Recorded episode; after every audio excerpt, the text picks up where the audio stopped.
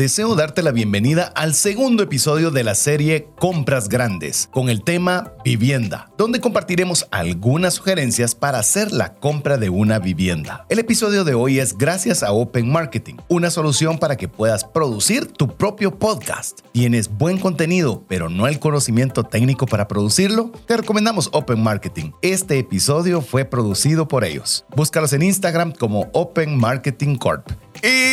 Iniciamos.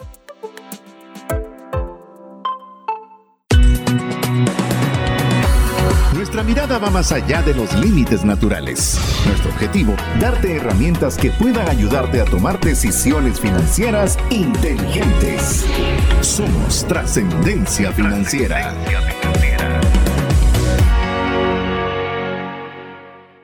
Soy César Tánchez y me mareo con facilidad, incluso si voy en la parte posterior de un auto. Mi nombre es Mario López Alguero. Cuando era pequeño me encantaba ir a la finca de mi familia para nadar en los ríos. Recuerdo tener hasta barquitos plásticos para hacer competencias con mis primos.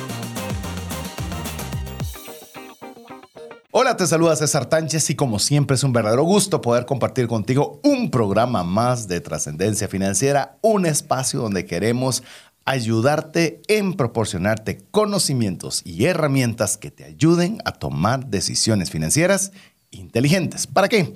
Para agradar a Dios con la buena utilización de recursos que Él nos permite administrar, para que tengamos más que suficiente para los, las necesidades y deseos de nuestra familia, pero también que tengamos más que suficiente para poder compartir con una mano amiga. Así que si es primera vez que estás sintonizando el programa, queremos darte la cordial bienvenida y animarte a que puedas darnos ese crédito de confianza en tiempo para que nosotros podamos compartirte este espacio que esperamos que sea de mucha bendición.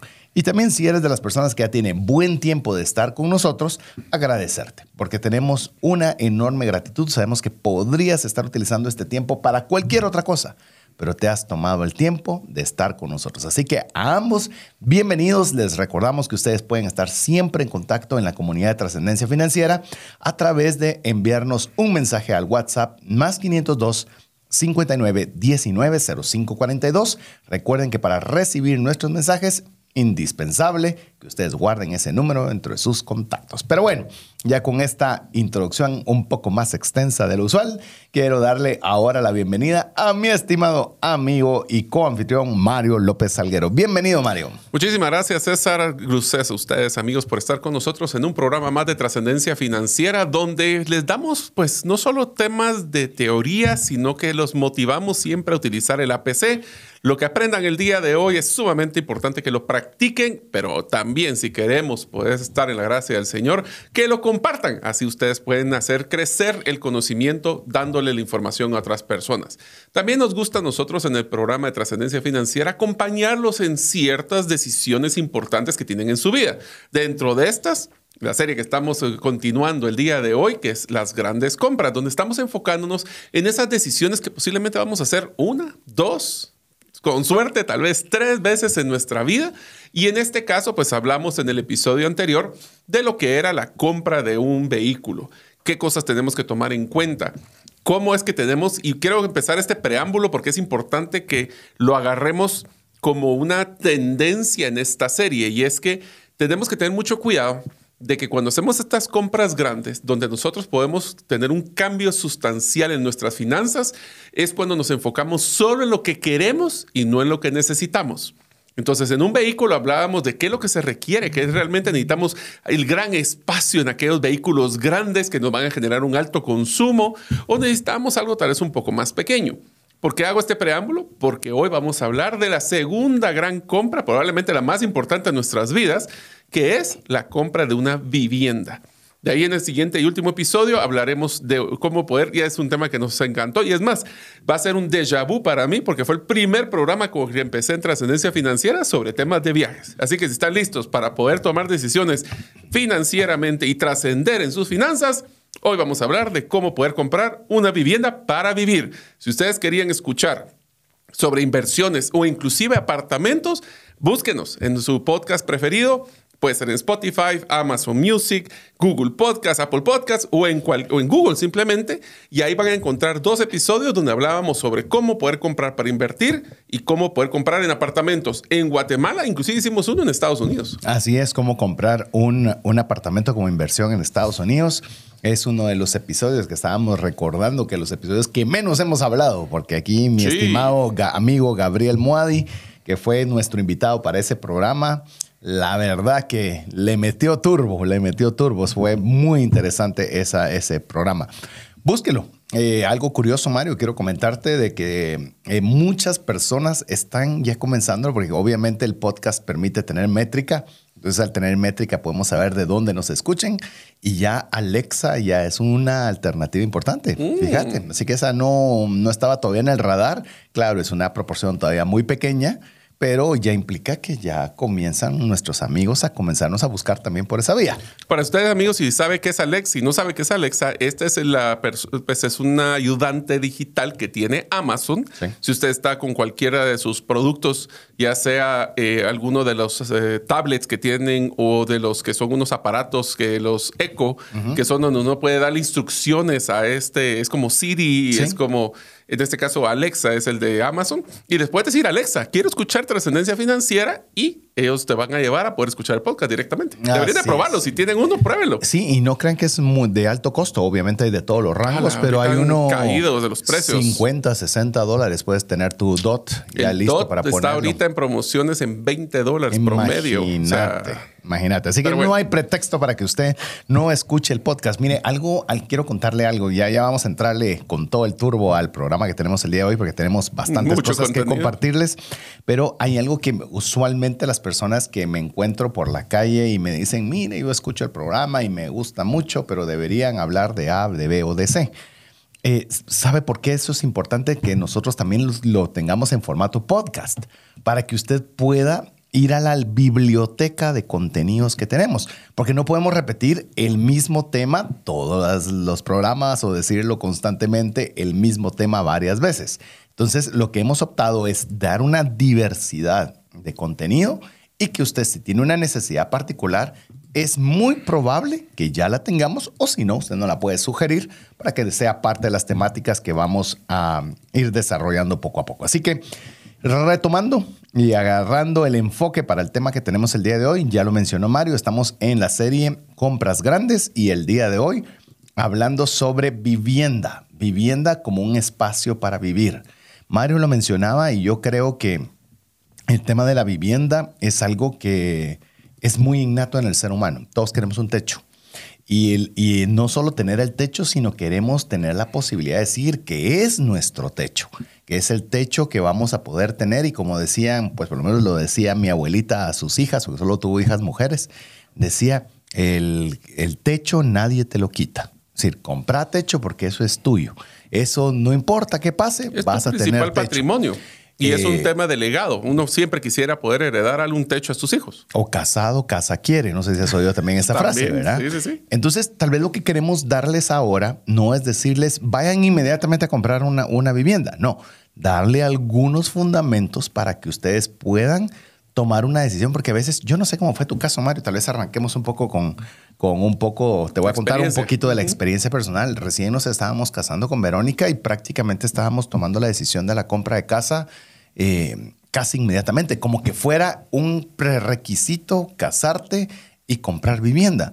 Y yo digo, va a ser la compra quizás más grande que hagas en tu vida, por lo menos una de las compras más grandes que hagas en tu vida. Y hay veces querés tomar una decisión en una semana, dos semanas, no haberte tomado el tiempo de investigar, de ver qué elementos deberías tener, cómo deberías tener, que ese es el objetivo del programa, de dar esa información base para tomar una decisión inteligente financiera lo más posible. No sé si te pasó, César, pero la forma que yo también inicié la compra, yo lo hice es nueve meses antes de casarme. Hice la compra de mi terreno, en este caso era un terreno que lo estábamos comprando. Pero te diría de que el, quisiera que hicieran un ejercicio nuestros oyentes, porque se va, creo que va a ser una, un chequeo a la realidad. Y es que nosotros lo que hicimos fue hacer un listado, nuestro listado de Navidad. ¿Qué queríamos para nuestra casa? Ah, bueno, queríamos tal ubicación premium, queríamos tantos cuartos porque algún día tendremos hijos. Necesitábamos dos garajes o dos eh, lugares para parqueos para, para nuestros vehículos. Queríamos tener todas estas... Y cuando hicimos ese listado, y lo comparábamos contra nuestras posibilidades, había una distancia, una distancia abismal entre lo que queríamos y lo que podíamos pagar. Entonces, una de las primeras cosas que tendríamos que tener en, nuestra, en nuestro listado de cosas que quisiéramos, primero, no se dejen ir por lo que hay en el mercado. Vean qué es lo que ustedes necesitan y deberían hacer una columna como necesidades y la segunda columna son gustos. Y por eso lo mencioné, porque en el vehículo hablamos bastante de que lo mismo deberían utilizar en esa metodología. Y segundo punto es de decir, ok, ¿cuáles son lo que voy a decir en inglés y después lo traduzco? El must, have, y el nice to have. O sea, que son cosas que son no negociables. O sea, necesitamos tener dos habitaciones, dos baños, por lo menos un área de comedor. Y después ya te vas a un tema de que, ah, quisiera el tercer habitación o si algún día tenemos hijos. Entonces, vean ustedes también cuando hacen su compra ese listado de necesidades, hablemos de los próximos 5 a 10 años. ¿Por qué? Porque a veces nos, hemos dado cuenta que a la hora de comprar una vivienda, compramos para un futuro que tal vez nunca va a venir. Y sobrecompramos tamaños, sobrecompramos dimensiones que no necesariamente es el momento. Y, puede ser que esta casa sea el, el, hincapié para una casa más grande en un futuro cuando tenga la necesidad. Pero a veces nos estamos complicando y gastando, comprometiendo nuestro flujo mensual por sobrecomprar algo que algún día puede ser que venga. Y que, como decís vos, puede ser que llegue o, que no llegue.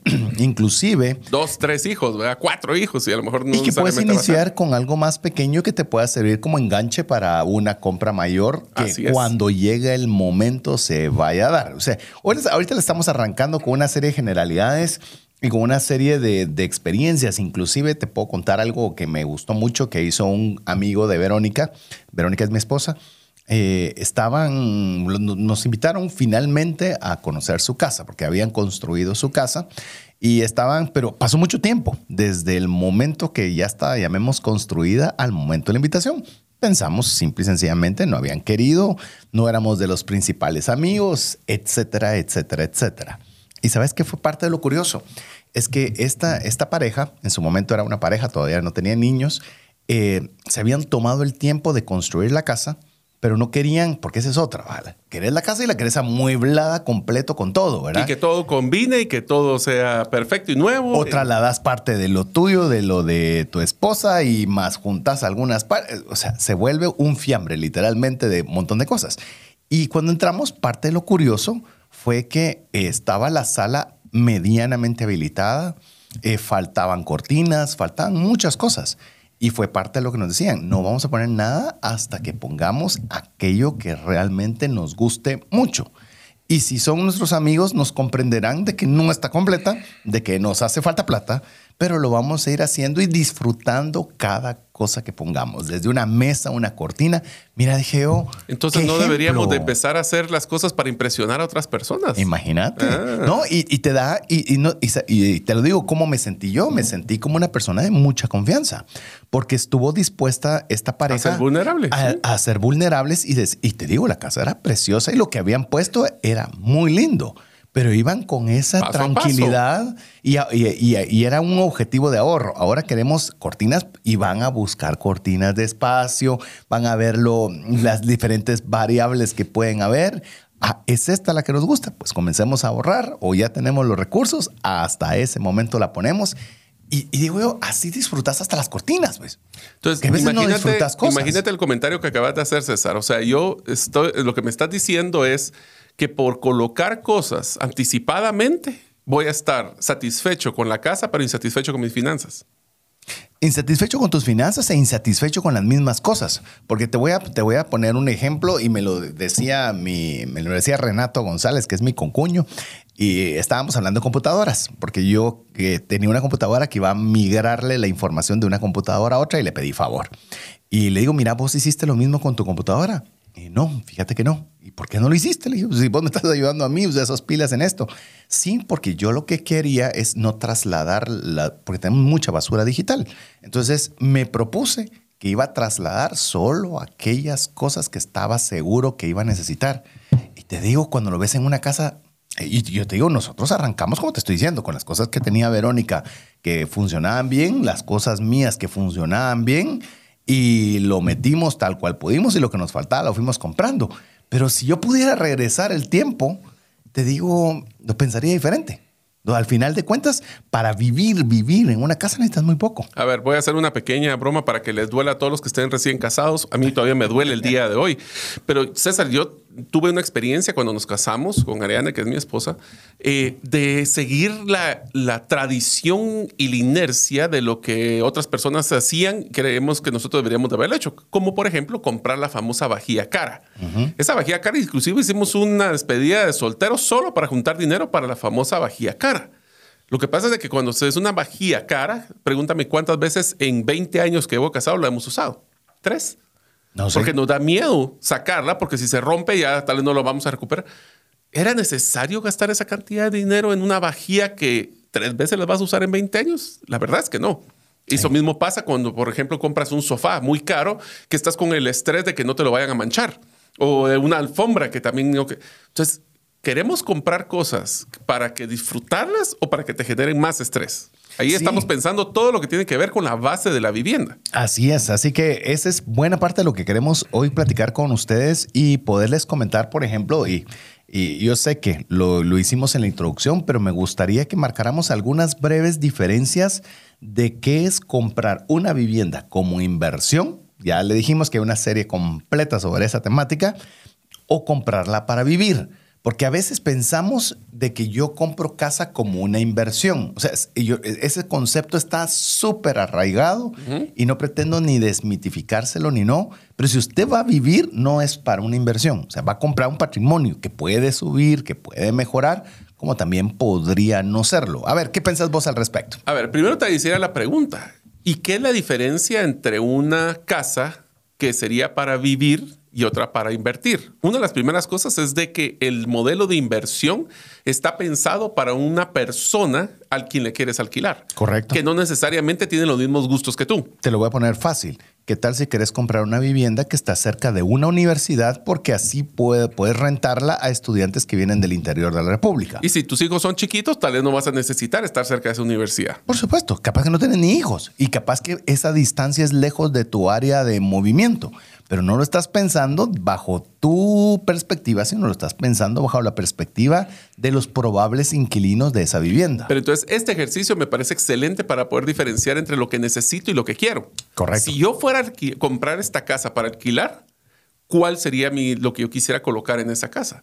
Y si fuera para invertir, para invertir y para vivir, ¿qué es la diferencia? Y te aseguro que esa diferencia es lo que yo quiero, no lo que necesito. Inclusive te digo, he visto edificios, por ejemplo, muy recientemente en Guatemala, que están con el énfasis, porque la gran mayoría de edificios no quieren gente que esté con Airbnb, por ejemplo. Sí.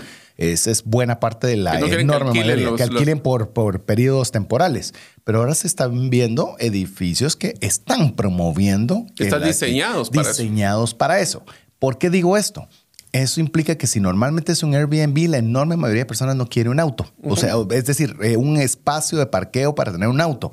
Usualmente lo van a tener como un lugar para poder descansar e irse al interior y a pasear a distintos lados. Entonces la necesidad de parqueo no es muy grande. Pero a veces pensamos, pero yo tengo dos autos, tengo tres autos y entonces eh, ahí no debería yo comprar porque eh, no hay autos. ¿Es para ti? Ah, no, es para invertir. Ah, y es para invertir en vivienda. Entonces no lo vas a necesitar o va a ser muy poco lo que vas a necesitar. Pero si es algo donde si tienes dos vehículos, dices, bueno, por lo menos sí voy a necesitar un lugar donde pueda aparcar ambos. Yo te diría de que es, este, esta es la primera tarea que vamos a dejar en este episodio, es, hacer ese listado el día que ustedes quieran, inclusive si tienen una casa actualmente y están pensando evaluar comprar una nueva vivienda, que hagan ese ejercicio, que es lo que realmente necesitan indispensable y que aquellos son gustos que ustedes podrían estar poniéndole a la salsa, a los tacos, diríamos. Pero qué tal si hablamos uno de los temas importantes, César, que es, ok, ya estoy claro que sí quiero comprar una nueva vivienda, eh, y que quiero aclarar que es nueva para mí, ¿verdad? No necesariamente es que sea una vivienda nueva, recientemente eh, construida, sino que es buena para mí. Y lo primero que vamos a tener que empezar financieramente es, ok, ¿qué es lo que me van a pedir de entrada? Y de entrada lo que van a pedir es un enganche. Pero los enganches, hay diferentes tipos de enganche, porque sí hay una gran diferencia en todo el modelo financiero. Oigan amigos, si es una vivienda que está en planos, si está en el tema ya construida, pero es nueva, o que ya tiene un dueño y ahora va a ser, yo voy a ser el segundo dueño de esa. ¿Por qué? Porque un enganche en una propiedad, voy a empezar con la más sencilla, que es la de planos, podemos hacer hasta lo que se llama un fraccionamiento del enganche, donde como no me han entregado el bien, yo puedo empezar a pagar ese enganche, que usualmente cuánto es César lo que piden. Dependiendo de lo que le falte el proyecto, el 20%, es el normal. Promedio. Y lo que les falte para entregar, te lo dividen. Que usualmente es entre uno a dos años, entonces te dividen esas 20% en cuotas. Entonces empiezan a pagar, uno puede empezar a pagar los enganches anticipadamente porque como no han entregado el proyecto, uno va pagando eso y entonces no se siente porque no tuve que dar un monto grande de desembolso. Ese es lo que llaman un fraccionamiento del enganche. A ver, eh, cuando uno está hablando de vivienda, y por eso estamos hablando de compras grandes, es porque no todos, no estoy diciendo, digo no todos, no digo todos, tienen el recurso completo para comprar una vivienda. Así es, muy difícil para la enorme mayoría de personas, en el cual me incluyo, el tener la cantidad completa para comprar un bien raíz, en este caso en una vivienda.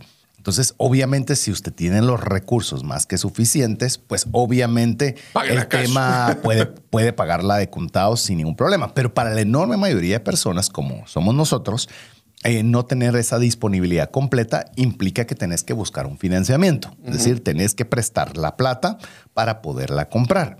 Una de las, de las situaciones particulares en las que hablábamos en la serie de, de compra apartamento para inversión decía, mira, y si es todo tan favorable, ¿por qué la gente no compra un apartamento en lugar de rentarlo?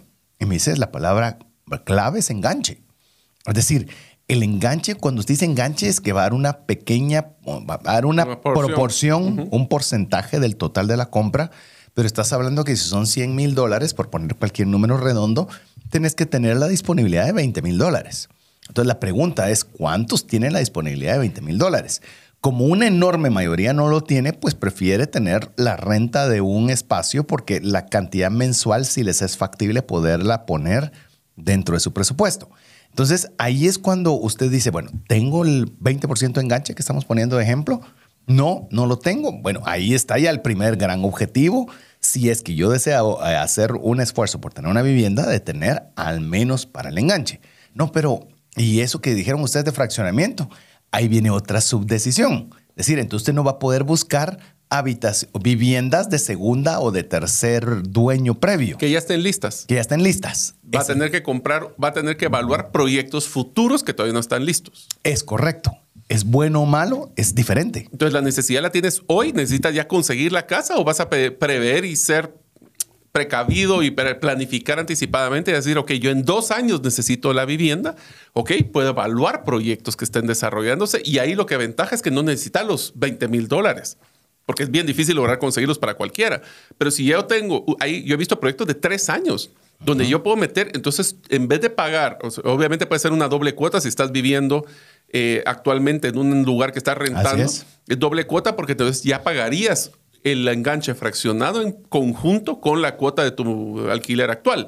Pero eso es más fácil juntarlo que esperar juntar esos 20 mil dólares de un solo golpe. Que sí se puede. Que sí se puede y que sigue siendo hay que planificar el ahorro. Y sigue siendo desafiante.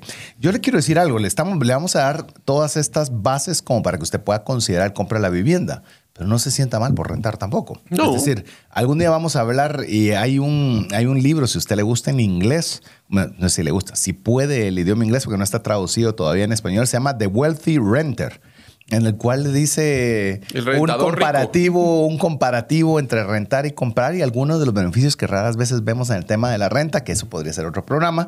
Pero lo que yo quiero decirle, vos pusiste 20 meses, por ejemplo, voy a poner un número fácil, solo faltan 20 meses para que entreguen el proyecto. De esos 20 meses son 20 mil dólares. Significa que aún así tengo que tener la capacidad de tener mil dólares durante los primeros 20 meses y adicional seguir pagando la renta del lugar donde estoy. Entonces aquí comienza usted a ver que hay ciertos parámetros de entrada que hay que considerar. Entonces usted puede decir, eh, yo quiero ahorrar para poder enganchar mi casa. Genial, ya sabe que va a tener que ahorrar determinada cantidad en base a lo que le estamos conversando el día de hoy. Por eso, amigos, si ustedes son de la generación millennial, centennial y todavía están viviendo con sus papás, es este el momento de empezar a ahorrar esos mil dólares y es que pueden tenerlo en su capacidad si están trabajando sin tener que pagar renta, porque para eso estamos los papás, para pagarla por ustedes. Pero ahí es donde tenemos que hacer esa planificación y ahí es donde nos tenemos que dar cuenta de que cuando decimos, es que yo, mi cuota promedio que podría pagar de una casa es tanto, entonces yo eso significa que puedo tener una casa mucho más grande.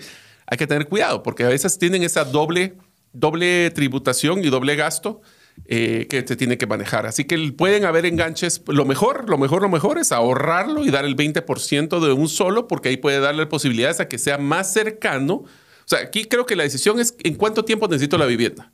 Si es inmediato, necesita el 20% de enganche inmediatamente. Si es intermedio, significa que usted puede tener todavía el tiempo para ahorrarlo y dar el enganche. Si es mucho tiempo todavía tiene para planificarlo, puede hacerlo fraccionado sobre proyectos que vienen a futuro. Eso depende. Sí, de hecho vamos a conversar de, esa temática eh, un poco más... Mm, más eh, expedita. Queremos hablar de las cuotas, de las tasas de interés, de los corredores, de bienes raíces. Cómo financiarlo. cómo financiarlo. Es más, en el financiamiento creo que vale la pena por, por experiencia que acabo de tener que pasar por eso sobre algunos de los temas que hay que tomar en cuenta de los requisitos que le va a pedir un banco a uno. Eh, sí, esa es, esa es, otra temática y es algo que platicaba también, eh, se platicaba en esa serie de, ok, tengo la posibilidad de poder pagar el fraccionamiento de, de, lo que entrega el proyecto, aún así, ¿por qué no compran?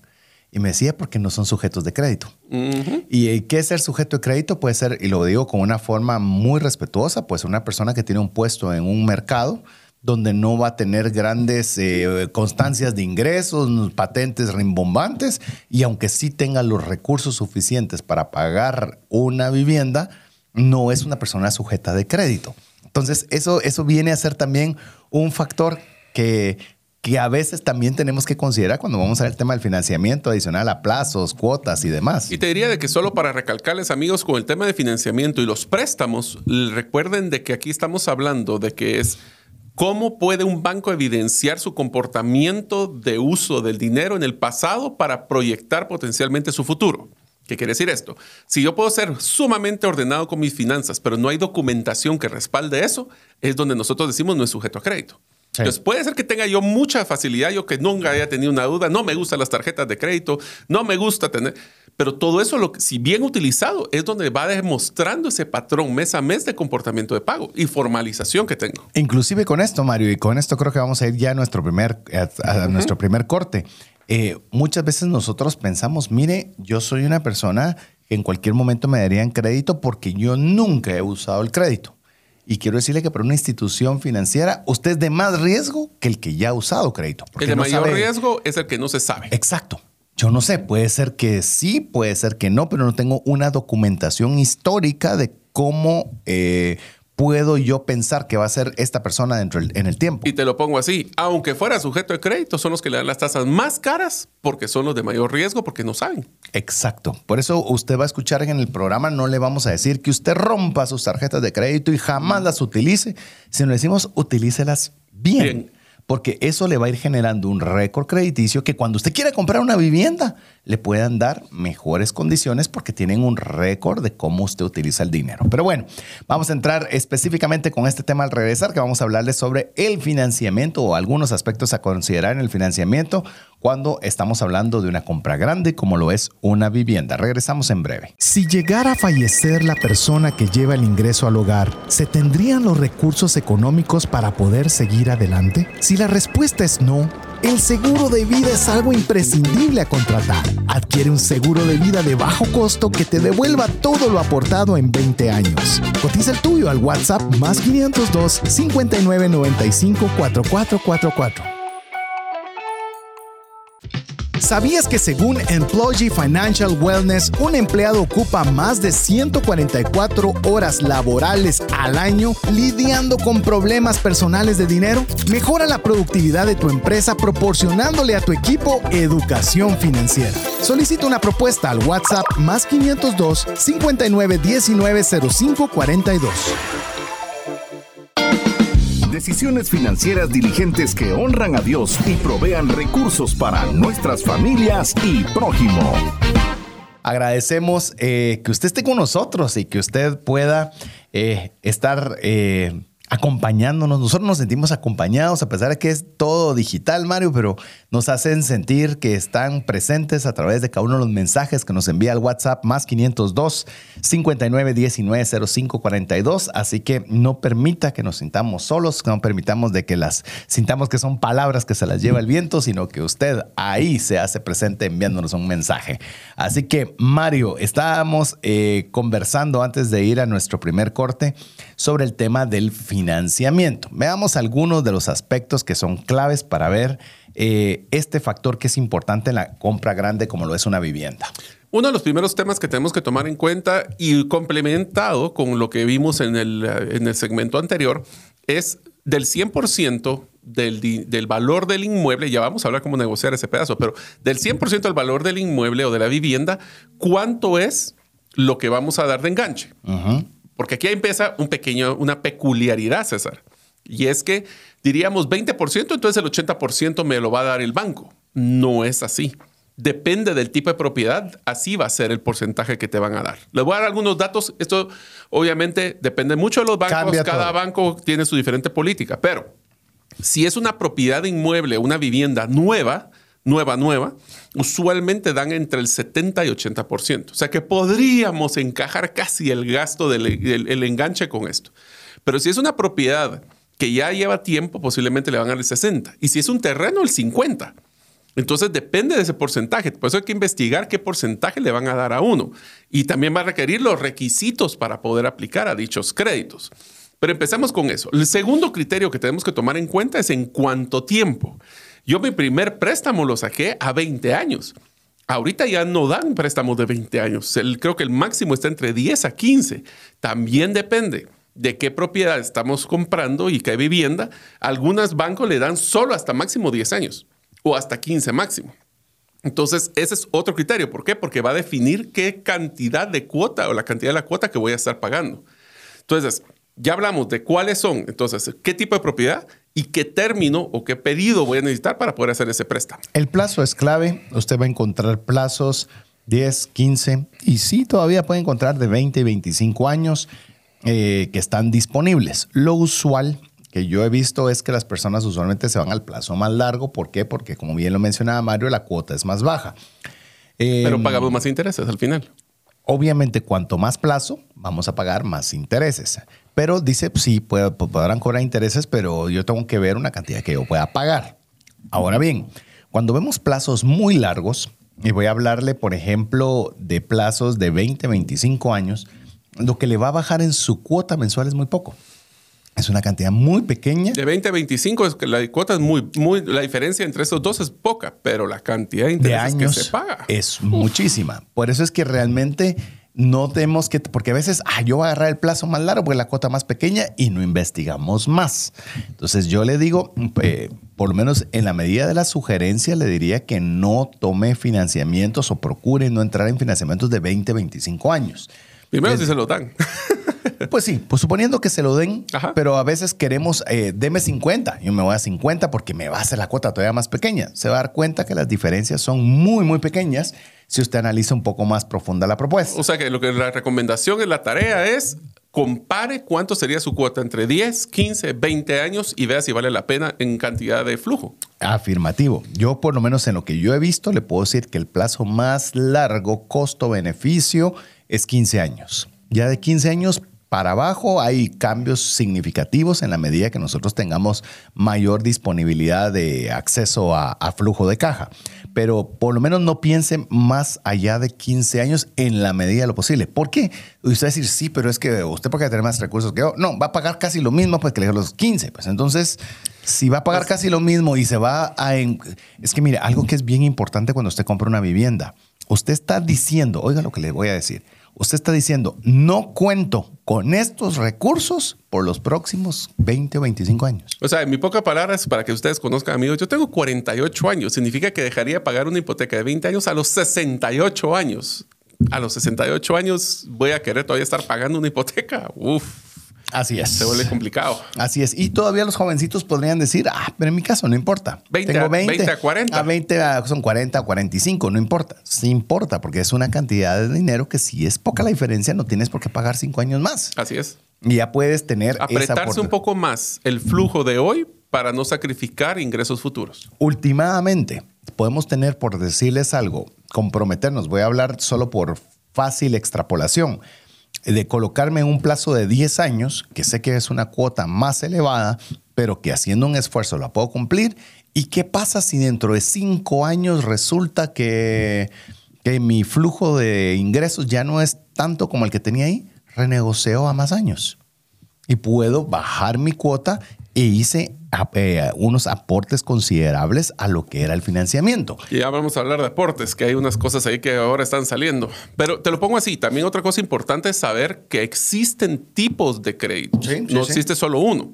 ¿Qué quiere decir esto? Usualmente, ya vamos a hablar de la tasa, pero usualmente existen dos grandes. Uno es cuota nivelada, que es la misma cuota todos los meses. Eso la ventaja que tiene es que no les va a dar sorpresas cuánto tienen que pagar cada mes. Sí. Son El mil, otro, mil. mil. Mil todos los meses por 20 años. Así o sea, es. ya estaba claro. Obviamente, ahorita va a doler más porque nuestro poder adquisitivo posiblemente va a ser menor y en un futuro, que la depreciación y la de- de- depreciación de lo- del dinero, pues esos mil tal vez ya no van a doler tanto. Y la otra, existe una que se llama sobresaldos. Sobresaldos significa que actualmente va a ser más alto porque tengo una deuda más alta, entonces dependiendo cuánto voy aportando, eso lo que va generando es la cuota. Entonces es decremental, va a ir bajando cada mes y cada año. Y eso lo que la ventaja que nos da es que, y ahí es una estrategia que les recomiendo, que yo he hecho un par de veces, es que yo mantengo mi, como que fuera cuota nivelada y la diferencia, porque cada vez va bajando, la guardo para hacer aportes a capital. ¿Qué significa un aporte a capital? Es que si yo de repente tengo un aguinaldo o algún tipo de incentivo o bono, yo puedo aportar ese dinero para poder pagar menos, menos dinero en mi mensualidad. Pero aquí quiero que tengan bien claro una cosa. Cuota nivelada, y eso es algo que tienen que leer en los contratos de los, de los préstamos. Cuota nivelada, si ustedes hacen aporte a capital, capital puede existir de que les paguen menos intereses. Solo voy a hacer un paréntesis. Cuando usted está pagando una cuota, está pagando dos, Dos cosas. cosas. Está pagando lo que prestó e intereses. Así Que a es. eso se le llama capital a lo primero y el otro intereses intereses. Y en cuota nivelada lo que significa es que nosotros al principio pagamos 95% de las primeras cuotas por intereses y solo un 5% a capital. ¿Por qué? Porque aunque la cuota es la misma, lo que estoy aportando al capital es poco al principio y mucho al final. ¿Qué quiere decir esto? De que si yo pago o le abono a capital, estoy adelantando las últimas cuotas. ¿Eso qué quiere decir? De que yo estoy adelantando muy poco, o sea, me voy a ahorrar muy poco interés si es en una cuota nivelada. Pero si es en una de por saldos, ahí sí vale la pena porque estoy adelantando todo, o sea, estoy aportándole al capital y todos mis intereses bajan en el resto del tiempo que estoy teniendo. Sí. Sé que si los confundí un poquito, pero es muy sencillo. Tengan cuidado de que si ustedes van a hacer abono a capital, primero que no sea adelantar cuotas, porque a veces lo pueden meter como que fuera Y se adelantan las últimas, donde casi no hay intereses. Así es. Entonces, si van a aportar a capital, tienen que tomar en cuenta también tres cosas. Uno es que lo estén aportando al capital y no pagando los intereses anticipadamente. Segundo es de que lo utilicen en la estrategia de, de mejor ahorro de intereses posible. Y tercero, que esto es algo que me acabo de enterar poco, es que tienen que tener cuidado de que no existan penalidades por aporte a capital anticipado. Sí. ¿Qué quiere decir esto? De algunos créditos, me acabo de enterar de varios bancos que están sucediendo esto, sacamos el préstamo y dicen no puedes hacer abonos de- o a cancelación anticipada antes de los, si sacaste 15, los primeros 5 años. Entonces el banco se garantiza sus intereses por los primeros 5 años, aunque abones. Sí. Aunque hace el caso, y entonces si en caso abonaras, de todos modos te van a cobrar los intereses. Es correcto. O incluso te ponen montos mínimos. Así decir, es. ¿Quiere hacer abonos? Buenísimo. El monto mínimo es 10 mil, por decir cualquier Así es. cosa. Cualquier cantidad que usted ponga eso, no se la voy a recibir. Entonces, todas esas, esas, esas eh, condicionantes son las que usted debe preguntar. Por eso le animamos a que usted escuche el podcast, porque vamos a una velocidad relativamente Rápida. rápida. Entonces la idea es que usted vaya poniendo pausa y anote y ponga en papel y lápiz y ponga, ah, debo preguntar cuánto es lo máximo que me dejan aportar. Si yo estoy con esta forma, van a abonar intereses, solo van a abonar capital. Y usted comience a hacer ese que le llamamos checklist o ese listado, para que usted pueda tener esas preguntas porque la negociación del financiamiento es clave. Bueno, si se los pongo así, amigos, si ustedes, aquí va otra tarea, hoy sí es una de muchas tareas, si ustedes ya tienen un préstamo, ¿cómo están? ¿Están claros que tienen cuota nivelada? ¿Tienen cuota, tienen el sobresaldo? ¿Tienen restricciones de abono capital? Y si lo hicieran, ¿cómo lo harían? quieren que sacar un cheque, pasárselo al banco, lo pueden hacer por transferencia. O sea, esos detalles, amigo. Acuérdense que lo que nos gusta en trascendencia es que ustedes dan el contenido para que usted pueda tomar criterio. Aquí el criterio es cómo estoy y cómo quisiera estar. ¿Y qué opciones tengo a futuro? Cuantas mejores condiciones pueda usted tener, obviamente eso va a hacer que usted tenga más flexibilidad, porque recuerden que no es una compra de la cual salió en un año, no son seis pagos precio de contado. Pues ya quisiéramos, ¿verdad? pero te lo voy a poner así y esto me sucedió a mí, César. Yo tengo un préstamo de una, de una hipoteca. Sí. Está con cuota nivelada. Así fue como lo negocié. Tengo ahorita, ya llevo, voy a decir, 10 de los 15 años. Y entonces tengo un poco de dinero que podría aportar. Más sin embargo, en cuota nivelada, lo único que voy a hacer es adelantar cuotas. O sea que los intereses no me los voy a ahorrar. ¿Sabes cuál fue mi decisión? Ese dinero, en vez de aportarlo al crédito, lo que hice fue ahorrar para el siguiente enganche de la siguiente casa que quisiera. Entonces son decisiones que yo puedo tomar anticipadas, pero para eso tengo que saber qué tipo de préstamo tengo o quisiera tener. Sí, cuánto va a aportar, qué tanto quiere tener usted ahorrado, cuánto no quiere tener ahorrado. O sea, hay una serie de factores que usted tiene que considerar. Y tal vez una pregunta que usted podría hacerse es, ¿y cuál es mejor? ¿La cuota nivelada o la cuota sobresaldo? El problema con la cuota sobresaldo es que sí son cuotas más altas. Muy altas al inicio porque es sobre el saldo total del préstamo. Así que van bajando. Entonces la pregunta es, ¿tengo la liquidez actual hoy para poder pagar ese, ese monto o no? Es correcto. Entonces, si usted tiene la posibilidad, la recomendación es que usted utilice una cuota sobre saldo. Si tiene la disponibilidad. Si no tiene la disponibilidad, no se haga, no, se, complique. no se complique y ahí usted va a saber que son mil todos los meses, mil. Incluso personas que son muy estructuradas. Eso de que le cambie 30 centavos lo descontrola porque yo pagaba 1084 con 23, yo me vino 1083 con 97 si usted eso le quita la vida, no se haga, no, no se complique. Y decir no se haga bolas, lo he dicho dos veces, pero eso es algo, no, sé si es muy local. Eh, para que usted eh, utilice el financiamiento que le es más cómodo hasta en administrar, no solo en temas necesariamente financieros, sino también en temas de administración. Yo le voy a decir algo y esto es una, una situación que quiero tenerle. Sí, una casa siempre sube de valor y siempre le va a ganar uno más. ¿Está bien? Puede ser. Eh, normalmente la tendencia es que eso es lo usual que sucede, pero cuando usted calcule, cuando quiere vender una casa, un error normal es que usted pone el precio de lo que usted le, le cobraron en el inicio. Usted debe poner el precio que ha pagado por ese bien. Es decir, yo he pagado eh, X cantidad de capital más X cantidad de intereses, ese es mi costo total, porque usted pagó ambas cosas. Entonces, a la hora de vender, para saber si usted tuvo una ganancia o tuvo o no, no. recuperó, pues obviamente tiene que tomar ambas consideraciones, porque el financiamiento es importante y usualmente tiene tasas bajas, pero por el monto es una cantidad de dinero bien considerable. Sí, sí, ese es el tema de análisis financiero. Ahora, si pretendemos de que si yo, te voy a poner un ejemplo, compré una vivienda, pagué todos los intereses que tuve que pagar y vamos a tratar de venderla para cubrir los intereses que yo ya pagué, rara vez va a poder venderla porque nadie le va a pagar los intereses. Ese es el costo de la oportunidad del dinero que tuvo usted para poder adquirir ese bien. Entonces, usualmente sobre el precio que yo lo compré, puede ser que gane o no gane dinero en la reventa de ese producto, pero no le van a pagar los intereses. De una vez para que no crea, no crea, vamos a crear ese, esa expectativa porque es como el carro, ¿verdad? Que hablábamos en el episodio anterior. Si usted le puso el radio más coqueto y le puso las llantas más coquetas, ese sube costo de, de, de customización, pero nadie se los va a pagar.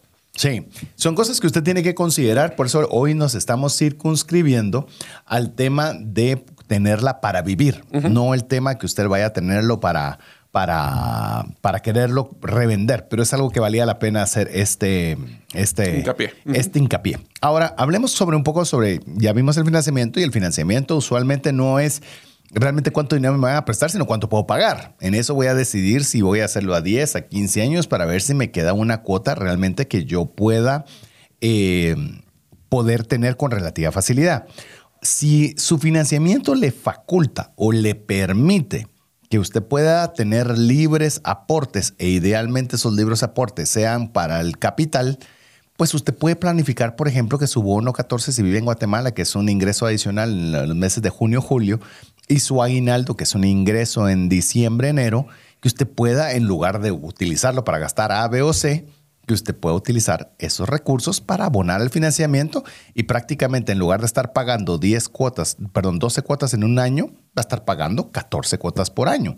Se oye poco, pero en el tiempo eso representa una buena cantidad de plata y tiempo. Yo te diría de que si una persona agarra el equivalente a una cuota mensual y lo pone en el año, sería, estamos hablando que son dos cuotas, multiplicamos por 10 años. Son 20. cuotas. Significa de que usted en 8 años estaría pagando el equivalente a los 15. Sí, porque también estás abonando a capital, lo cual te está reduciendo los, intereses, entonces es exponencial, no estás solo hablando son de que con dos cuotas extras, acabo de hacer la mata así muy a, muy a lo ingenieril en la cabeza, pero si con dos, si me confundí, por favor me lo escriben al, al, WhatsApp pero es, si usted da dos cuotas extras cada año, usted va a pagar en la mitad del tiempo el préstamo. Por lo menos si no en la mitad, va a reducirse una buena cantidad de tiempo, lo cual usted lo puede programar y planificar. Más aún si usted recibe algún tipo de bono, algún tipo de, yo que sé, un rendimiento extraordinario, y usted lo pueda hacer así cuanto antes salga. Usted póngase a pensar que en el tema de financiamiento de una vivienda es que cuanto antes se acabe el plazo, ese dinero que antes salía para pagarlo a un tercero, ahora es dinero que se queda en su bolsillo. Lo cual, piénselo, porque a veces no pensamos, entonces, ah, 25 años, pasan rápido. Eh, si es para pagar, Dolorosamente. Eh, pues, o sea... Y otra cosa es que a veces nosotros suponemos que vamos a tener eh, trabajo siempre. Suponemos que vamos a tener los mismos ingresos siempre. Ojalá fuera así y ojalá fueran superiores pero tenemos que ser muy diligentes. Yo por eso animo a toda persona que vaya a comprar una vivienda que al menos adicional de lo que hemos hablado de enganche, financiamiento y demás, tenga ahorrados por lo menos de tres a seis meses de la cuota. Para que si hay un cambio de los que estamos conversando en este momento, pues usted tenga la solvencia para poder cumplir con la cuota del banco. Recuerde que la casa no es suya, hasta el día que usted la terminó de pagar. Así es. Si no, para mientras es del banco. Es del banco. El banco es el propietario de esa casa que le va a permitir que usted la utilice hasta que usted incumpla con sus obligaciones. Pero César, te voy a hacer un pequeño paréntesis del contenido que teníamos preparado. Eh, yo no sé si te recuerdas de que yo tuve la oportunidad de trabajar por mucho tiempo en una agencia de cobranza. Sí. Y hay ciertas recomendaciones que les quisiera hacer a ustedes, amigos, si ustedes tienen un problema como el que acaba de mencionar César. Si en algún momento pongamos que no tenemos ese, ese monto de las cuotas y me estoy atrasando en una hipoteca, tienen que tener claro de que lo más importante es no esconderse. No es dejar de contestar el teléfono, es llegar y presentarse ante el banco a decirles, tengo esta situación, ¿qué puedo hacer para poder negociar? Ningún banco, su negocio es inmobiliario. No. Entonces, ellos lo que les interesa es el Aunque parezca, porque a veces la gente cree que se quieren quedar con y no lo es. No, es un dolor de cabeza para ellos también, tener que estar buscando de liquidar las hipotecas y este tipo de cosas. Ellos lo que están buscando y les van a dar la flexibilidad si ustedes se acercan y demuestran ese patrón de conducta de pago de responsabilidad y hacerle frente a las responsabilidades como que es una hipoteca. Así que si ustedes tienen un problema con su hipoteca, acérquense al banco y pregunten por opciones. Les van a dar flexibilidades, les van a ampliar dejar plazos, ampliar plazos o inclusive poner pausa de unos cuantos meses la hipoteca, atrasarla, por decirlo así, o sea, agarrar como que fuera un pedazo de pausa. Eso pasó mucho en la pandemia, donde les dieron pausas a las cuotas, las pasaron, las pasaron al final. Entonces, no lo peor que puede pasar es tratar de esconderse, porque entonces ahí lo que demuestra es una falta de criterio. Ahora, solo quería hacer ese paréntesis porque es sumamente importante que es nuestro patrimonio. déjame que cierre con ese paréntesis. Lamentablemente estaba un día en mi, en, mi vivienda eh, y estaba viendo hacia la ventana y estaba viendo que entraron policías, entraron un montón de cosas y yo me dije, qué raro, ¿a qué Ya me vinieron a traer. y fueron efectivamente una casa a tomar posesión de esa vivienda por falta de pago. Ahí al final, pues obviamente supimos que fue un banco Mm. y que ahí te tomó das cuenta posesión. que perdiste todos los eh, pagos que hiciste antes Todo. de eso, ¿verdad? Solo ayudaste a que Perdiste la casa y perdiste todos los pagos que habías hecho. todo se va. Entonces, cuando llegas a una situación de estas, y uno dice, sí, pero el banco, ¿cómo se aprovecha? Te digo, eso ya pasó quizás hace seis meses y eso está ahí sin que pase nada. Es dinero muerto. Pues no, porque no es de que alguien viene a la que alegre, ya, ya la vendí, ya la cambié, ya la hice.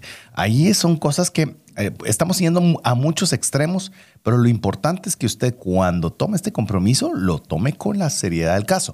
Porque a veces, como bien dice Mario, no contestar, uno cree que no atendiendo el problema no se Se incrementa. va, se va a solucionar si no lo estoy viendo. Y cuando, como le digo, yo lo pude ver, lo había oído, pero nunca lo había visto. Y qué cosa más horrible. Ah, sí. Qué cosa, es, es humillante, es denigrante, es frustrante. No puedo. Y eso que lo vi desde afuera. De lejos, sí. Imagínate hacer desde dentro, esa es la cosa más espantosa del mundo. Bueno, pero regresando ahora sí al contenido, uno de los temas que usualmente nos fijamos como tema número uno a la hora de buscar un financiamiento es la tasa de interés. Ahora, la tasa de interés tiene ciertas peculiaridades. Una de las cosas que siempre vamos a tener que evaluar es cuál es la tasa de interés para la moneda local, en caso de Guatemala, quetzales, o en dólares. De entrada les digo, es siempre es de mayor cautela. Si yo gano en dólares, sacar el préstamo en dólares y si gano en quetzales, hacer el quetzales. ¿Por qué? Porque no sabemos cómo se puede comportar el tipo de cambio. Esto fue una experiencia que yo la viví por las malas, donde fue mi primer préstamo, el del terreno, que yo saqué una cuota, quería sacarla en dólares, pero ganaba en quetzales y el tipo de cambio se iba a disparar, se estaba disparando en ese momento y me salía más caro en este caso. Y la diferencia ahora entre quetzales y dólares es uno, dos puntos, dos puntos usualmente de diferencia. O sea que si es un 7, es un 9, ya no hay tanta diferencia. En ese momento fue mucho, pero la expectativa es que venía creciendo el tipo de cambio, estoy hablando hace 20 años, y saqué en quetzales y pagué mucha tasa de interés. Pero esa es una decisión que hay que tomar en cuenta. ¿Qué tanta diferencia es? Pero si gana en quetzales, sáquelo en quetzales. Es lo más recomendable para quitarse el problema del diferencial cambiario. En la moneda local, donde usted se encuentre, la moneda local será siempre la mejor alternativa. No significa que es la mejor para todos. Por eso cuando nosotros hablamos en el programa, le decimos, le damos criterios. Usted puede estar, tiene la libertad de estar en desacuerdo o de pensar que hay otros elementos que en su caso particular aplican de una forma diferente. Yo le puedo decir algo adicional en esta línea, si usted quiere ver un, un punto técnico relacionado en qué moneda, es que siempre se debería prestar en la moneda más débil, en la moneda más débil. Por ejemplo, no es lo mismo tener un préstamo en Argentina en dólares que en pesos argentinos. Con una devaluación del 50-60% que estuvieron teniendo en el 2022, estás hablando que tener un préstamo en pesos era sumamente genial. Sí. Porque obviamente estabas pagando una muy menor cantidad versus que si lo hubieras tenido en dólares, en lo cual tendrías que tener ese 60-70% adicional de recursos para pagar la misma cuota. Ala, Entonces, como sé que nos escuchan en diferentes países, lo ideal es la moneda del país y si tienen una duda, es que usted utilice la moneda más débil porque la probabilidad de que valga menos esa moneda va a beneficiarle positivamente en el pago, porque usted va a pagar una cantidad de dinero devaluada o con una mayor posibilidad de que se devalúe. Y eso que estamos hablando en Guatemala, nosotros que es de donde estamos emitiendo al aire, que nuestra moneda es muy estable. Sí. Nuestra política monetaria es muy estable y aún así puedo decir que el quetzal es una excelente alternativa si estamos pensando esto en Guatemala. Pero bueno, también hay otra, otro, factor en el tema de tasas de interés. Hablando también de inflación, bueno, una de las cosas que tenemos es que ustedes pueden negociar un préstamo con tasa de interés fija. ¿Qué quiere decir fija? Es que es la misma tasa durante los 20 años o los 15 años o la cantidad. Y la otra es variable. La estándar es la variable. Ya los bancos rara vez, yo no conozco bancos que estén dando tasas fijas, sino que lo que hacen es que te dan una tasa base y te dicen un máximo de fluctuación o cambio que pudiera haber en, el tipo de, la tasa de interés. Personalmente, este, estos años donde entre más inflación exista y más utilicen las, eh, este, entidades gubernamentales la herramienta de subir tasas para poder motivar eh, la economía, es donde se empiezan a disparar. Solo este año yo he visto disparado casi un punto porcentual de diferencia en tipos de cambio, en el tasa de, de interés, y puede ser que sea más. Entonces tenemos que estar conscientes de que aunque tuviéramos una cuota nivelada, la cuota nivelada puede cambiar si cambia la tasa de, la tasa de interés. Yo te voy a contar, porque obviamente nosotros ya tenemos algunos años, como ya Mario ya se encargó de decir edades. La mía, yo no he dicho la tuya para que bueno, tengo, no diga. tengo- diga, diga usted en el WhatsApp, diga a ver que si cree que tiene, es más grande Mario que yo o soy yo más grande que Mario en edad. Y si nos que- quieren ver en vivo, pues para eso está también en los Facebook Live si quieren es, ahí en YouTube lo puede ver también. A ver, eh, yo lo que le, le puedo decir en el caso de mis primeros eh, momentos en el tema de fijo variable, que hubo un tiempo en Guatemala que las tasas, no, me- no sé si vos te recordás en el tema de tu terreno, pero las tasas de préstamo eran del 16, del 17%. Te voy a contar, el terreno yo lo saqué con una, una tasa de interés fija del 18%. Ese es mi punto. 10 años. ¿Y cuál ha sido la tendencia de esos 20 años al momento? Es que han ido a la baja. Ahorita unas tasas están en promedio 6, 7, 8. 6, 7, 8. Entonces, ¿qué pasa si usted se quedó con una fija de 18? Eh, es, es doble filo, ¿verdad? Entonces, si usted tiene una, una, una política monetaria en un país estable como lo es Guatemala y espero que siga siendo así, el, el variable no es malo. El variable no es malo. Mira, yo creo que una de las cosas que estamos también platicando y creo que lo vamos a dejar para el siguiente segmento es también tenemos que ver cómo vamos a negociar ese precio, cómo vamos a pe- empezar a tomar decisiones de cuál es la propiedad o vivienda que queremos. Pero eso, todo eso, ya ahorita vamos a venir. Eso sí, tenemos mucho contenido, así que prepárense el último segmento porque va a ser ametralladora como nos gusta siempre hacer los cierres de trascendencia financiera. Así que mientras usted escucha mensajes importantes para usted, le animamos a que nos escriba siempre al WhatsApp más 502 59 19 05 42. Mientras usted lo hace, lo dejamos con importantes mensajes. Una sola enfermedad puede acabar o destruir considerablemente el patrimonio que te ha tomado una vida construir. No permitas que eso suceda y contrata un seguro de salud que te permita tener acceso a los mejores hospitales del mundo y con cero deducible en hospitalizaciones en Guatemala. Solicita una cotización al WhatsApp 5995 4444.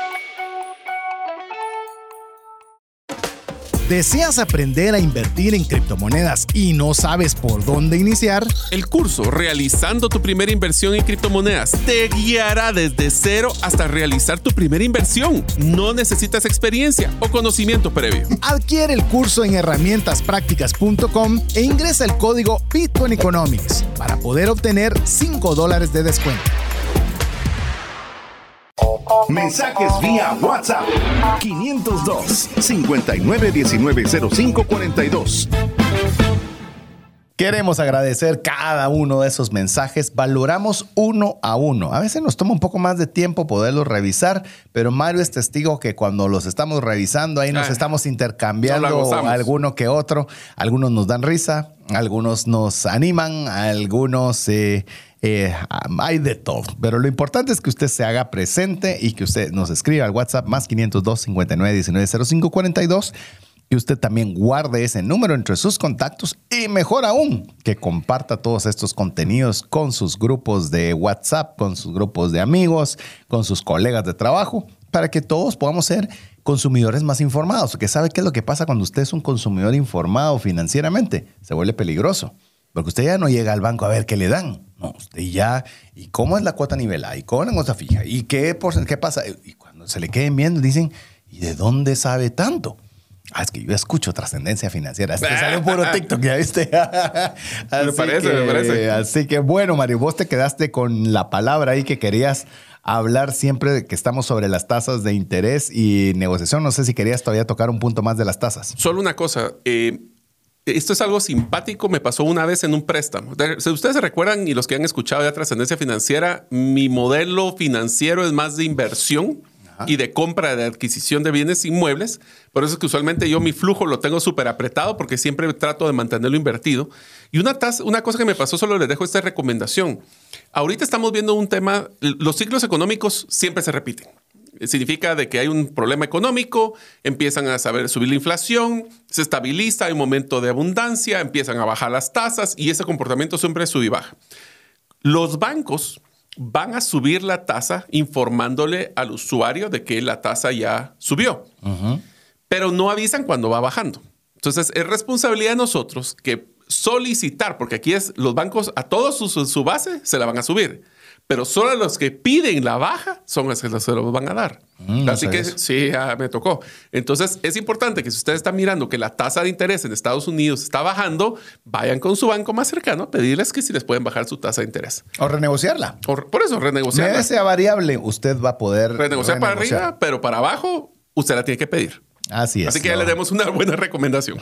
Así es. Otro factor que usted debe considerar es quién va a ser el corredor de bienes raíces. Solo perdón, ahí vamos a entrar a varios temas de gastos que dentro del proceso de compra de la vivienda que usualmente no lo estamos considerando. Ahora sí, perdón. Sí, tenés toda la razón. Básicamente el corredor de bienes raíces eh, va a tener una comisión. Esta comisión principalmente la paga quien vende. Sí. Quien vende es el que va a pagar esa comisión y obviamente... ¿Qué fue el que lo contrató? Que fue el que en teoría lo contrató, porque también puedes contratar vos a alguien para que te encuentre una vivienda. Entonces puede ser de ambas, ambas vías. Eh, lo usual, para que usted sepa, de un corredor es que lo va a pagar el que está vendiendo. Eso es lo normal. ¿Y es un porcentaje del precio de venta? 5% usualmente. 5% del valor del, inmueble. Quiero contarte eso algo. Varía, eso varía bastante. puede variar, eh, dependiendo los montos, puede ser menor, eh, pero llamemos que el estándar, lo que está la mayoría, va a ser un 5%.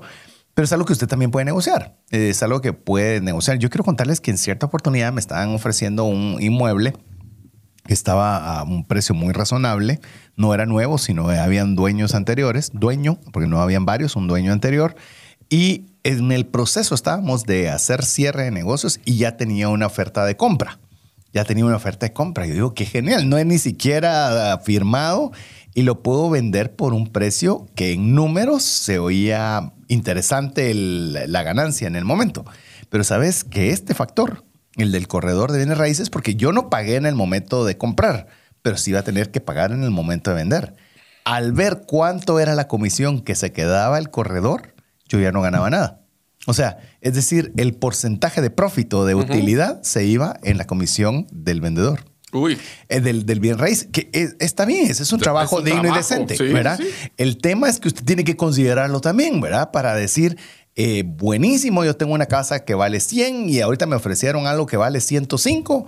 Buenísimo, la voy a vender en 105, pero si hay un corredor y va a ganar el 5%, significa que solo hizo la transacción para pagar los honorarios del corredor. Entonces, ¿qué significa eso? Que ya no lo haga, ¿no? Que tal vez 105 no es el monto ideal para poderlo vender tendría que ser 110, 115 o lo que fuere, pero es algo que usted debe considerar dentro de la ecuación. Voy a mencionarle algo adicional con esto, Mario, eh, así te dejo esta parte. Es el tema del corredor, para mí, porque ahorita podría quedar como que lo estoy poniendo como el villano, no, está ganando algo y creo que es un factor clave para conseguir una vivienda adecuada. Usualmente me gustan los corredores que no son propiedad de un propiedad, ¿verdad? Que no trabajan de forma exclusiva para un proyecto en particular, porque obviamente ellos le van a hablar solo las bondades del proyecto del cual laboran. Pero los corredores que ven varias alternativas le van a economizar tiempo, le van a proporcionar varias alternativas. Si usted quiere un sector, va a ir a visitar 3, 4, 5 y le van a permitir tener una idea muy amplia. Y más aún, si usted está comprando, que hoy estamos hablando de compras grandes, no de ventas grandes, pues al final de cuentas usted no va a pagar la comisión del corredor de bien raíz. Inclusive yo te diría que hay dos servicios adicionales, tres servicios adicionales que me gustan de los corredores. Uno es que van a ir a buscarte la mejor opción que esté disponible en el mercado. Segundo es que te va a ayudar a un tema de seguridad. Sí. Seguridad, porque no es lo mismo hacer una transacción persona a persona que teniendo un intermediario que va a velar por el resguardo de las, de los, pues, del proceso. Y tercero, que creo que es donde más justifican su comisión, es todo el seguimiento que tienen que darle entre que sacó el préstamo, que si ya tienen la papelería, que si. Entonces, todo ese seguimiento es mucho trabajo que de otra forma, pues, se paga en tiempo. Eso implica que para compras grandes es sumamente valioso que usted pueda tener un buen corredor, de bienes raíces. Es valiosísimo. Obviamente pregunte. pagar. Ya hay que pagar. En el caso lo va a pagar el que lo vende. Sí. Eh, Aquí en el caso del comprador, Sí. aprovechelo, porque Pues va a ser alguien y tiene un interés en hacerlo, porque obviamente va a ganar una comisión de la venta. Yo le puedo decir, hay de todo como cualquier profesión. Entonces, eh, Busque. busque. referencias. Sí, sí, Pregúntele a amigos que han comprado recientemente alguna vivienda y pregúntele quién fue el corredor de bien raíz y que le cómo le fue? ¿Y cómo, cómo le fue? fue? Y si le fue bien, creo yo que es un factor bastante interesante para que usted lo pueda tener. Ahora, no solo la comisión es una de las cosas que tenemos que negociar. Uno de los puntos también importantes es que tenemos que negociar el precio de la vivienda. Ahora, ¿qué significa negociar? Usualmente nos pensamos es que cuánto me das de descuento sobre el precio, pero muchas veces nos estamos enfocando tanto en el precio que olvidamos, como diríamos, dejando dinero sobre la mesa.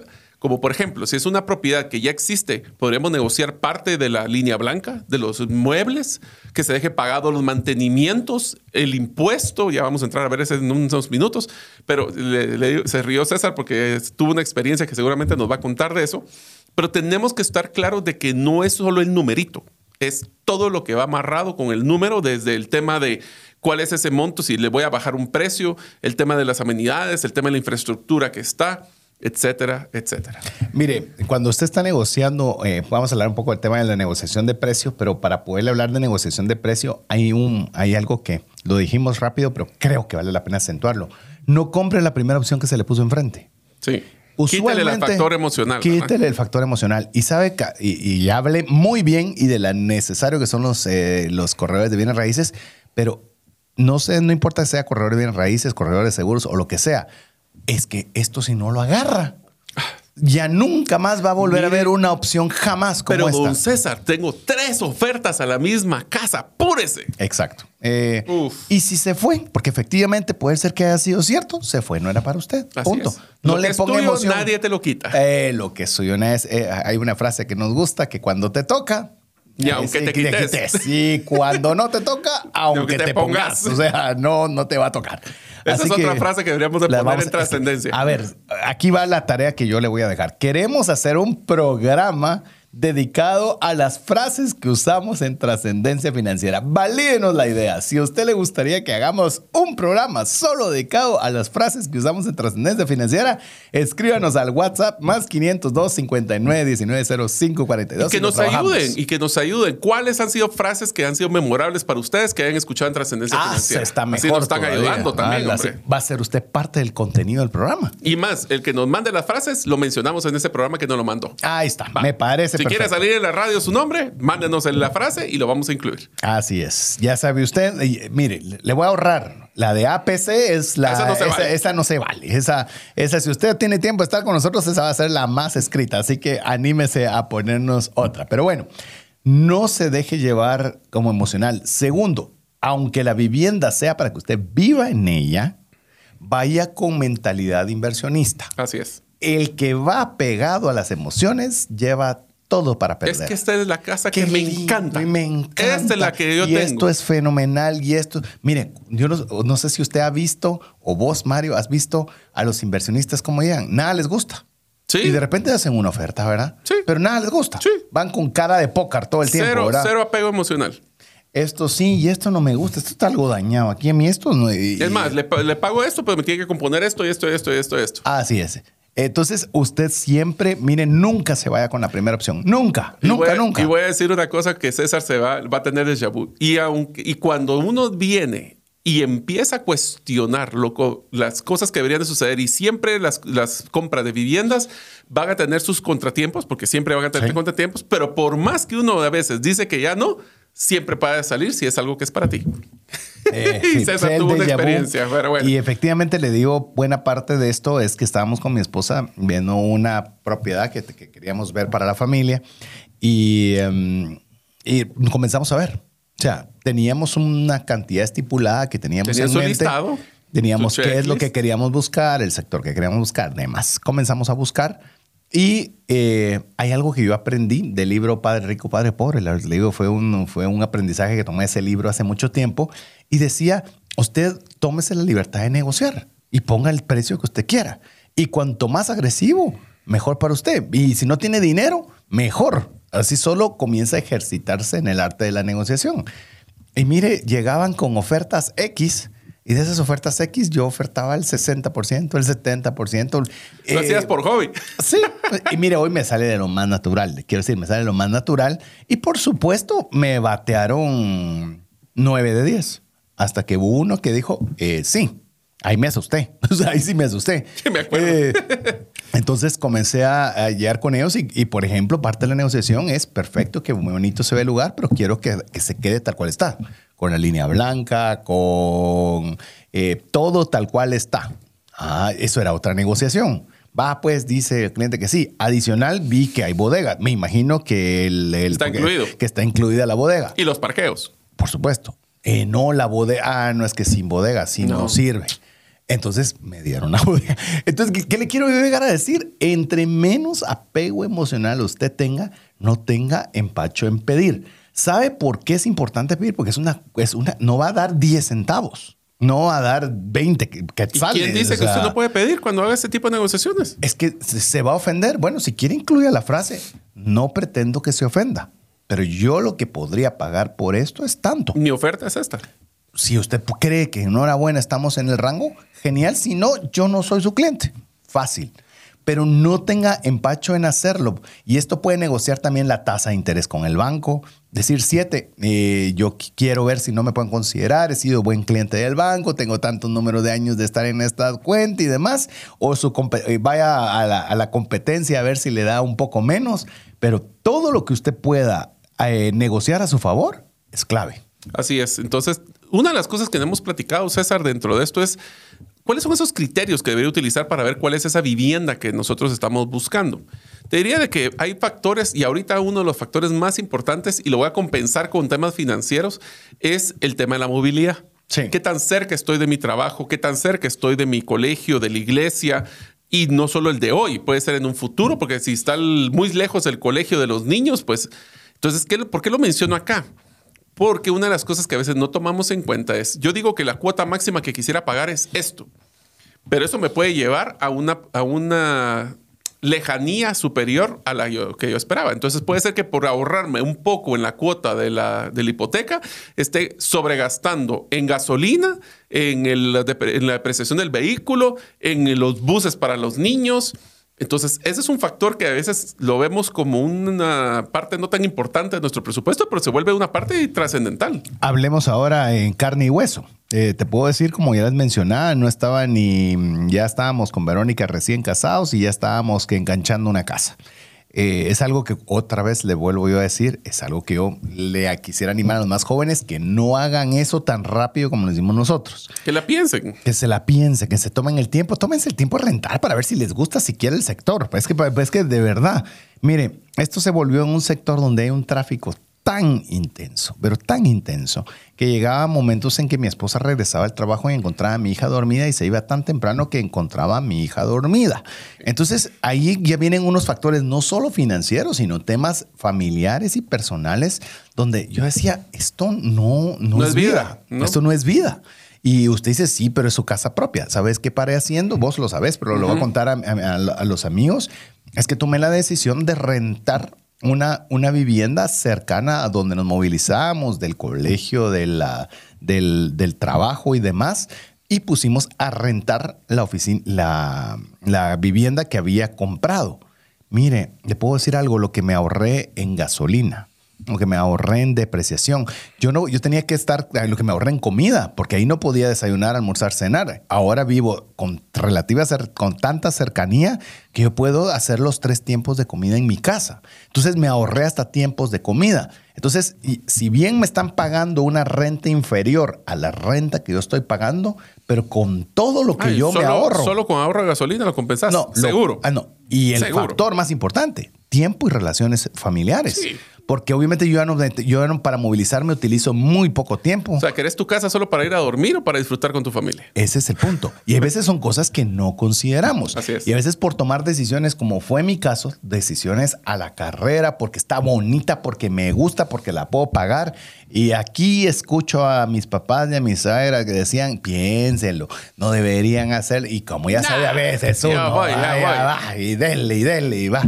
Entonces, obviamente, Gracias a Dios es una oportunidad de tener un patrimonio para la familia, pero si yo pudiera volverlo a hacer, por eso le estoy diciendo, aquí... Aprendan nuestros errores, hombre. aquí APC significa que ya lo vivimos. Aquí no solo somos aciertos, aquí somos principalmente aciertos como fallos. Sí. Y estos fallos, hoy le digo, hoy es usted, ah, entonces usted está rentando, está hablando de comprar una vivienda y está rentando. Sí, porque no hice bien la primera.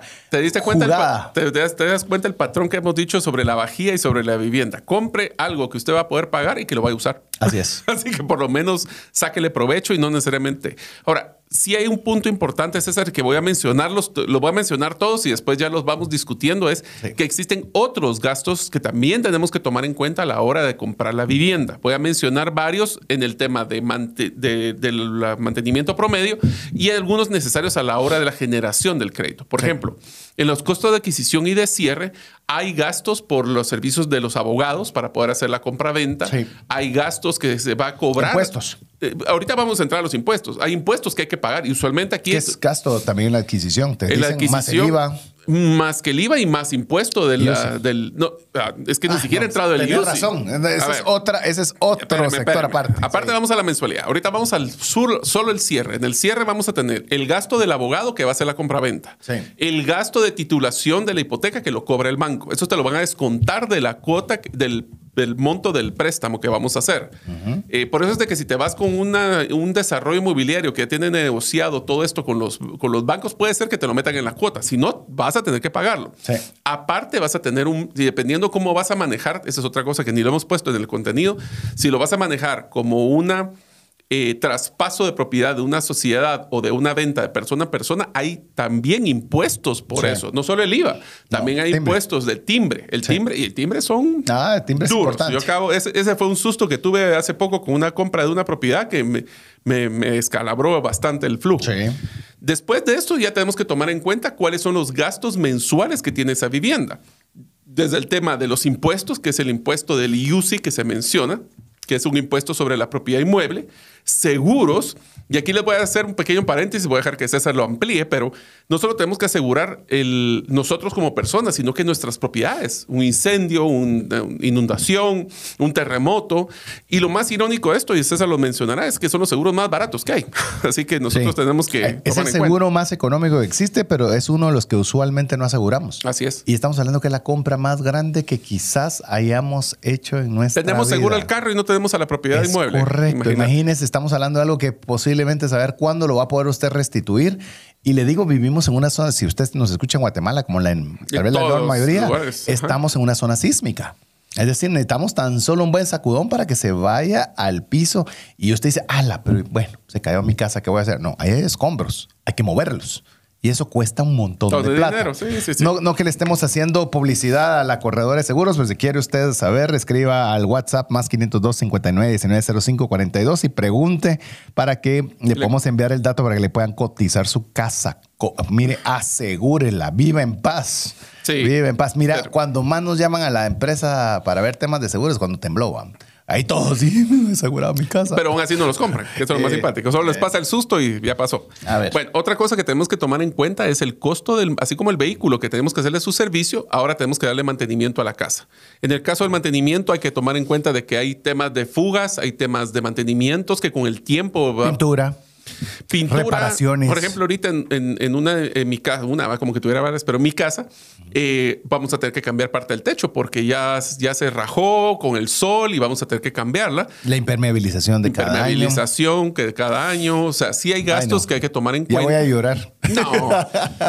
otra cosa es también el, tema del si hay que tener mantenimiento de áreas comunes. Si estás en un condominio, si estás en un apartamento, pues esas áreas comunes también hay que tomarlas en cuenta. Y sabes que fue algo difícil y, hay que, y usted lo tiene que considerar, amigo y amiga, es que en el tema del mantenimiento es que eh, en el 2022 las alzas de los costos de todo se incrementó 15, 20%. Entonces vienen las asociaciones de, vecinos y dicen, miren, no queremos pedirles más plata, no queremos, pero, todo subió un 20%.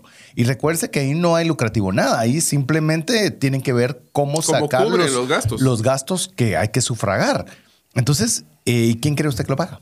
El propietario. Así es. El propietario. Entonces, eh, usted tiene que tener esa, esa conciencia de que todas esas cosas. Ah, qué lindo el condominio. Aquí un. Mire. Pero te voy a poner un paréntesis. Eso lo platicamos cuando hicimos la compra de apartamentos. Eso, las si piscinas. mismo. Eh, las me la piscinas, quitaste, me la sí. quitaste, me la quitaste. La famosa piscina. Hay que pagar el cloro, hay que pagar el mantenimiento, hay que pagar la limpieza. ¿Y cuántas veces ha metido la famosa piscina usted?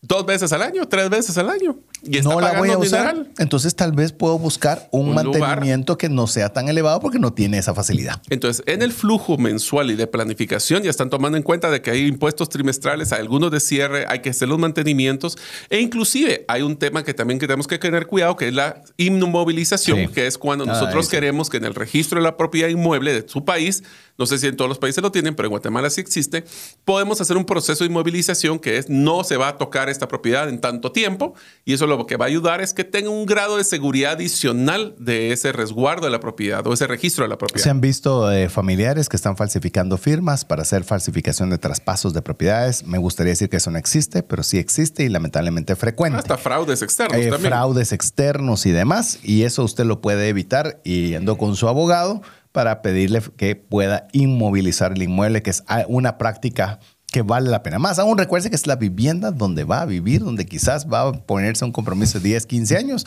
al menos garantice. Garantice. que sigue, pero sería no tener la propiedad y seguir pagando el- la hipoteca. eh, no, pero este en el caso, perdón, voy a hacer la aclaración. Aquí es el banco, usted va a estar tranquilo porque el hipoteca. banco la tiene, la tiene resguardada.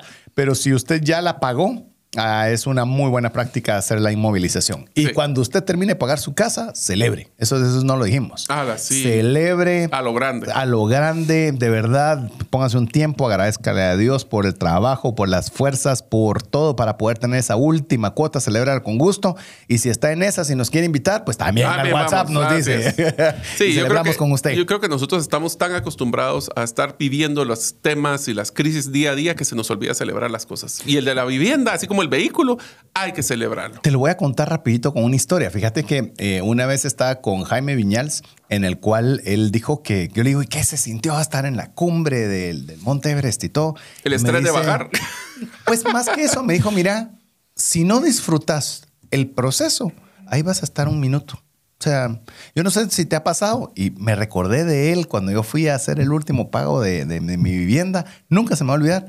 Mira, me dice todo el alboroto que es para, para hacer el financiamiento. Y cuando te entra en tu escritura, en 30 segundos te la dan.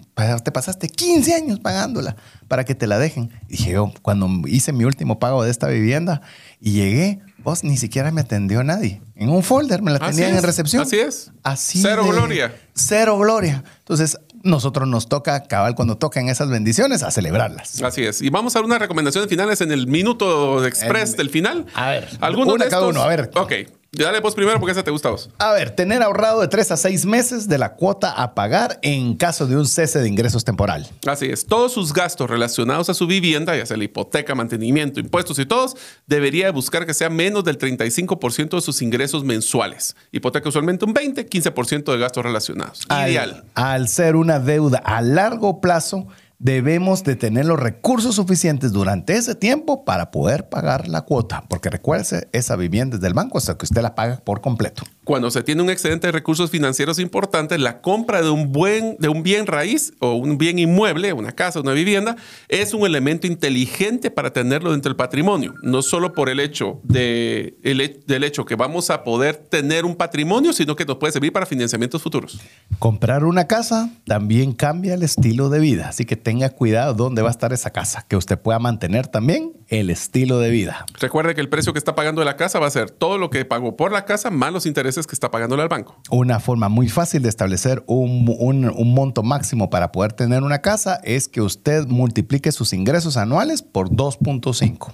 Ese es un buen número. No, sí, ajá, y tengo otros, pero no nos van a alcanzar. Para hablar de tiempos, la media de cancelación de una deuda en Guatemala es siete años. Así que esperemos de que los gustos, los guatemaltecos no nos gusta deber tanto. Tal vez debemos, pero nos gusta salir de deuda rápido. Lo cual es un aplauso para los guatemaltecos. Todo ingreso adicional que reciba, bono 14, aguinaldo, bonificaciones, lo que sea, le recomendamos que sea para Bono Capital. Así es. Y la última es una frase que yo utilizo mucho, es gatear, caminar, correr. Empiece con pequeños, compre lo que necesita para los próximos cinco años, no compre para 20, compre los próximos cinco y ahí va a ir construyendo capital y patrimonio para poder ir creciendo cuando sea necesario. Ya le dio Mario hasta un chivo, le llamamos o un, le dio un tip. Una recomendación. De, una frase que usted puede ponernos al WhatsApp más 502 59 19 05 42. Así que con eso llegamos al final del programa, agradeciendo a cada uno de ustedes el favor de su audiencia. Así que en nombre de Mario López Salguero, su servidor César Tánchez, y queremos agradecerle que usted haya estado con nosotros. Le pedimos, por favor, que si este material es de bendición, que usted lo comparta con otras personas. Esperamos verle en el próximo programa